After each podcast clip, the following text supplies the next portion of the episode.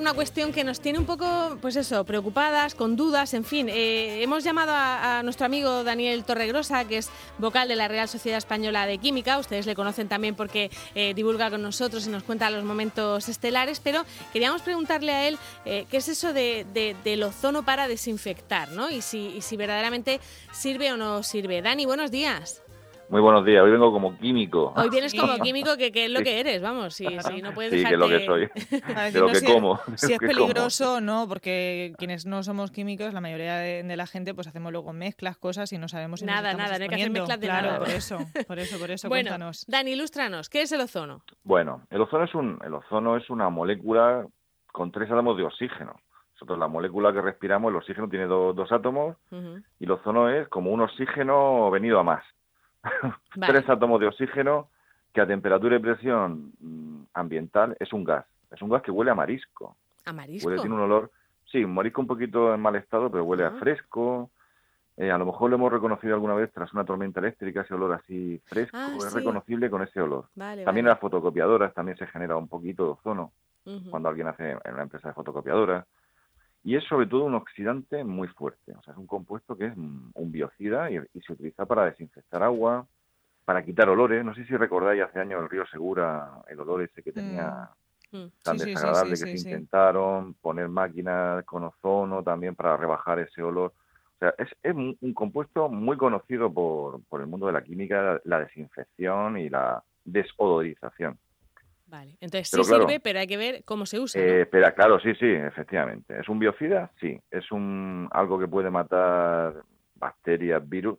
Sí. Pero yo creo que me llamáis para por saber si ahora con el coronavirus, con el SARS-CoV-2, todo esto que se está vendiendo, se está hablando del ozono, pues sirve o no sirve. Claro, si sirve o no sirve y si se utiliza bien, porque vemos que en las tiendas tiene, eh, tienen ozono o que directamente a lo mejor se lo rocían a la gente así y le echan un, pues chorro por delante por detrás. Eh, todo eso es peligroso, no es peligroso. Lo fumiga la gente, efectivamente, ¿no? Parece que lo fumigando. Justo, eh, ¿eso se puede hacer? ¿No se puede hacer? ¿Es pues peligroso? Pues ¿Sirve para algo? es peligroso, no sé si es peligroso, depende de la dosis, como todo. Claro. Pero entonces, si tenemos dosis que no son las suficientes para eliminar a esos microorganismos, pues no sirve de nada.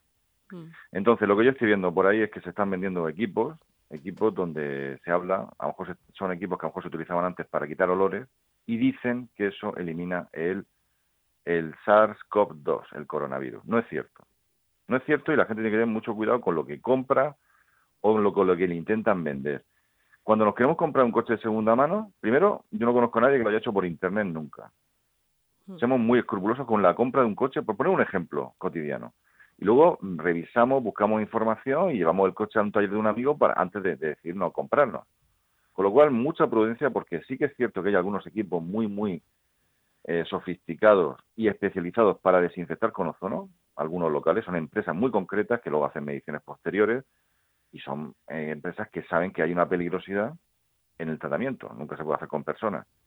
Con lo cual, eso, eh, maquinitas caseras generadoras de ozono, eh, bueno, pueden estar bien para quitar olor en una casa, si utilizan a concentraciones muy bajas, pero no para este caso, no van a servir para el coronavirus. Para eliminar el virus. Si yo veo una tienda en Murcia, o mm. pasa cuando podamos un poco salir, que me dice que ha utilizado este tratamiento, me voy a la de al lado. A lo mejor ha utilizado lejía Hmm. Que me fío mucho más. A ver, pero por ejemplo, eh, Dani, la, lejía eh, a la debida proporción sirve perfectamente para desinfectar superficies, pero no podemos echarla en la ropa, ni siquiera a una disolución muy baja porque nos va a hacer manchas, ¿no? Entonces, ¿qué, se podría utilizar? Lo digo por las tiendas, ¿qué, pueden utilizar para...? pues primero eh, está pendiente un poco de qué se va a hacer. Se puede hablar de calor seco, o sea, calentar las prendas a 60 grados, con calor seco, con aire seco. Con una especie de vaporeta o de plancha. Efectivamente pero que lo autorice el Ministerio. Claro, es que con algunos de los comercios, Dani, que hemos hablado esta semana... Hablaban de máquinas de ozono. Claro, hablaban de máquinas de ozono. Otros nos decían, he encontrado un spray que, bueno, en la página del Ministerio parece que está recomendado, pero es verdad que no tienen eh, como unas directrices o, pautas eh, seguras eh, y concisas de, cómo lo tienen que, hacer. Bueno, que lo están haciendo bien, que lo están haciendo bien, pero claro... Mm. Se le está diciendo a estas tiendas también que, por ejemplo, se pueden, se pueden poner como medio en cuarentena la ropa. O sea, se pueden dejar un tiempo, 48, 72 horas, que se supone que ya no hay, no hay virus. Lo que no hay que es caer en algo que no esté autorizado. Entonces, el argumento definitivo es, hay una lista de viricidas del Ministerio de Sanidad para el tema del coronavirus. y el ozono no está ahí. Claro, es lo que nos decían algunas tiendas, que habían utilizado y comprado esos productos basándose en esa, en esa lista del ministerio. Pero entonces, ¿de dónde sale lo de las máquinas de ozono? Eh, ¿quién, ¿quién, está exponiendo y vendiendo esta película que, que, en todos sitios es que tengo o no tengo máquina de ozono y es eh, la gente corriendo? O sea, ¿es todo esto de dónde sale, Dani? Supongo que habrá un poco de todo. Habrá gente que, que querrá dar salida a unos equipos que tiene para otra cosa. Habrán estafas, seguramente, de hecho, en Internet busca y ya se han incluso detenido gente porque han estafado, porque están vendiendo un producto con un fin y estás engañando al consumidor. No sé, eh, no creo que haya mala fe a lo mejor en gente que intente venderla, porque a lo mejor no es mala fe de ellos, sino del que el, del otro, del intermediario, no del que del productor.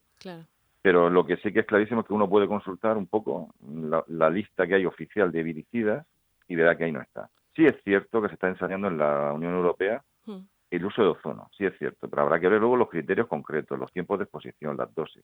Sí, porque Ahora a lo mejor mismo no está autorizado. Para que de verdad sirva, son unas máquinas que, hay que ponerlas cuando no hay clientes y dejar luego un tiempo, no sé. Son muy caras y valen más de 5.000, 10.000 euros. Sí, sí, claro, sin clientes, por supuesto, porque si con 0,1 miligramos metro cúbico, que es el límite recomendado para no superar, 0,1 hmm. miligramos, estamos hablando de que estas máquinas, para que sean efectivas, tienen que generar eh, una cantidad 10, 100 veces superior que sería mm, muy tóxica para una persona y luego garantizar que sea eliminado. Es fácil, en 20, 30 minutos, pues eh, con buena ventilación se va, pero que no es tan fácil, no es algo que uno pueda comprar por Internet o alguien que le ofrezca a su tienda o su comercio y valga 200 euros. No, no, es algo mucho más caro con personal especializado para, para aplicarlo, igual que los plaguicidas lo hace gente que tiene un curso de formación en aplicación de plaguicidas Sí, y tiene que ir con una este protección, uso doméstico, tiene que ir con un EPI una protección, mm. una protección, una gente con, una, con un conocimiento de lo que está tratando, pero esto, este uso doméstico, de estos equipos domésticos,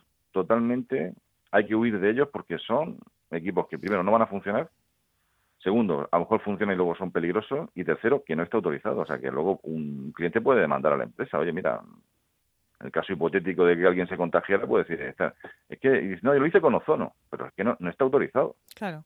Y, y Dani, el, el vídeo que lo hemos comentado muchas veces de, los niños en China volviendo al colegio, que pasan, dejan los zapaticos, le lavan las manos y los rocían. es que no es ozono, eso, eso, es yo creo que están rociándolos o bien con alguna, mm, eh, nebulizando mm. con peróxido de hidrógeno diluido, con incluso lejía también, con hipoclorito de sodio pero no es efectivo. O sea, no hay, y el Sanidad ha insistido mucho, no hay ningún tipo de autorización ni método para nebulizar a personas. No hay. Hemos visto que en las calles se puede hacer, se puede rociar con lejía, pero eso no creo que sea ozono porque se ve ahí como que es un, son aerosoles en esos vídeos que hemos visto. O sea, no, es un gas, no es un gas. Y el ozono, no, salvo en grandes concentraciones que es medio azul, no se ve. No se ve, como el oxígeno, nosotros no lo vemos en el, ambiente. O sea, eso es otra cosa. No es ozono, no es ozono seguro. Y bueno, entonces en la ropa, eh, lo que decías, lo mejor quizá es, eh, lo digo también porque nos puede servir para la ropa que usamos, para, nosotros, ¿no? se puede lavar pero me refiero, eh, yo llego a casa y puedo lavar la ropa o puedo dejarla colgada en cuarentena, como decías, y, y usarla al cabo de dos o tres días, o cuál, cuál sería lo, lo más... lavar la ropa a mínimo 60 grados en, la, en un ciclo normal de lavadora. No hay que complicar, no, lo de la cuarentena lo decía que lo, he escuchado en las tiendas. Sí, no, y por ejemplo, en la, biblioteca, en la biblioteca también, en las mm. bibliotecas también comentan dejar los libros en cuarentena un tiempo, ¿no? Exacto. Hasta asegurarse de que, hay desaparecido. De verdad, hay que insistir. Lo que hay que hacer es lavarse las manos, la distancia física, que no social. La gente habla de distancia social. Mm. Eso no, las redes sociales es otra cosa. Socialmente estamos muy estamos en contacto. Oye, eh, distancia, el uso de mascarillas si no se puede respetar y mm. no acudir a, a, a cosas extrañas, de verdad. No, no, no. Una, una, cuestión también, se ha hablado mucho, bueno, lo de limpiar los productos de, de la compra, que, que es un, un follón. Eh, ¿Un trapico mojado con agua y lejía o, o cómo lo limpiamos? Con, eso es suficiente, ¿no? ¿Un trapito mojadito? Mm. Un litro de agua y dos cucharadas soperas de lejía, mm, suficiente. Vale. Y con eso nos quedamos... Y luego una cucharita de café con un litro o menos si es para lavar alimentos. Claro, porque también a lo mejor si nos pasamos en esa proporción podemos contaminar el alimento. Claro que sí, claro que sí. Que a veces, efectivamente. Que por limpio y curioso no vamos a intoxicar. O, intoxicarnos, pero bueno. yo sé que la lejía, la lejía huele mal, la lejía es que el olor, y entonces estas medidas maravillosas de, ozono, que huele y el sabor, y, el sabor no lo sabemos. Yo por lo menos no sé a qué sabe la lejía y espero no saberlo. Bueno, sí que tú has bebido agua clorada y un poquillo ese, sabor del cloro, muy poquito, sí. Ese sabor. Y lo de la ropa, ojo, que lavarlo a 60, que yo lo estoy haciendo, encoge muchas prendas, ¿eh? Doy fe, doy fe que me he cargado unas cuantas. Bueno, pues mira, así luego cambiamos el fondo del armario, reactivamos el comercio. El comercio local, eso es, muy bien, muy bien. Pero de verdad, el mensaje es que, que se asegure muy bien el, la gente antes de gastarse el dinero, que precisamente eh, las empresas ahora mismo, muchas de ellas están ahí en, en el filo económico, que no crean en soluciones milagrosas y menos baratas, barata y sencilla. No, mm. eso, por, desgracia, eso no, suele existir en la vida. Eh, otra cuestión, eh, ya que tenemos eh, aquí aprovechamos. lo que queráis. Claro, lo de llegar a casa, quitarnos la ropa, lavarla, em, ducharnos y lavarnos el pelo. El pelo también. Bueno, mm, estamos hay que separar. Es alguien personal sanitario que está en contacto cerca de gente sintomática pues a lo mejor hay que extremar mucho más estas medidas. Pero si venimos de la calle venimos de un ambiente con radiación ultravioleta natural si, si hace calor ya últimamente que tengamos restos posibles de gotículas de alguien sobre el pelo pues depende depende. Sabemos que, que la transmisión de este de este virus es una vía aérea a una cierta distancia, suele caer al suelo. por eso se habla de los dos metros, porque alguien habla, o sea, alguien lleva mascarilla, con lo cual, hombre, pues la higiene personal, cuanto más higiene personal mejor, pero dependerá de nuestra situación. Si hemos salido a tirar la basura, si hemos salido a comprar, pues quizás ahí en la balanza, pues es, improbable que nosotros tengamos algún tipo de presencia o de carga vírica en el pelo o incluso en la ropa. Además, la ropa, eh, la tela esporosa se supone que aguanta menos ahí el virus, ¿no? Que, en superficies eh, lisas. Sí, sí, sí, sí. Y luego que, bueno, que luego que hacemos, ¿cómo pasa luego de la ropa a la persona? Le damos un lametazo ahí a la ropa del, otro o al pelo. O sea, un poco también de, pensar un poco, hay escenarios, hay escenarios complicados. la conversación con mi madre que me decía, pero en la radio usáis micro, digo, sí, mamá, pero yo no lo chupo, no te preocupes. No te preocupes. Exacto.